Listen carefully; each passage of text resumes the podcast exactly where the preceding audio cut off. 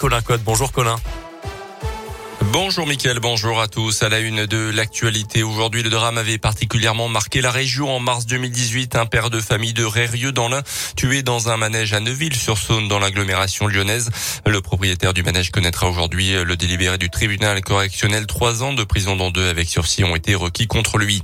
Un important dispositif de recherche mis en place dans, depuis hier dans l'Ain. Un homme de 36 ans activement recherché, suspecté d'avoir sauté du haut d'une cascade au-dessus d'Artemar. Son véhicule et une semelle de chaussures ont été retrouvés à proximité mais en fin de journée hier, toujours aucune trace de la personne portée disparue.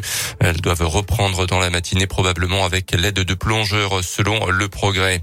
Dans l'actu également, c'est un raz-de-marée qui attend les parents d'élèves demain dans l'Ain pour la grève des enseignants. 70 écoles du département seront tout simplement fermées pour protester contre la gestion de la crise sanitaire et les protocoles à répétition à l'école. Euh, des chiffres donnés par le syndicat SNUDI FO.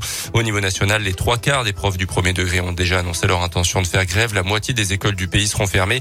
Un rassemblement est prévu en début d'après-midi demain à Bourg-en-Bresse devant la mairie.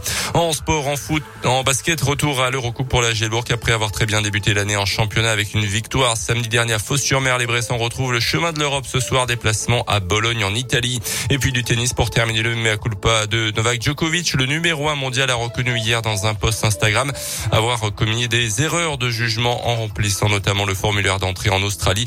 Des erreurs également dans son comportement après son test positif au Covid en décembre, lui qui n'est pas vacciné contre le virus.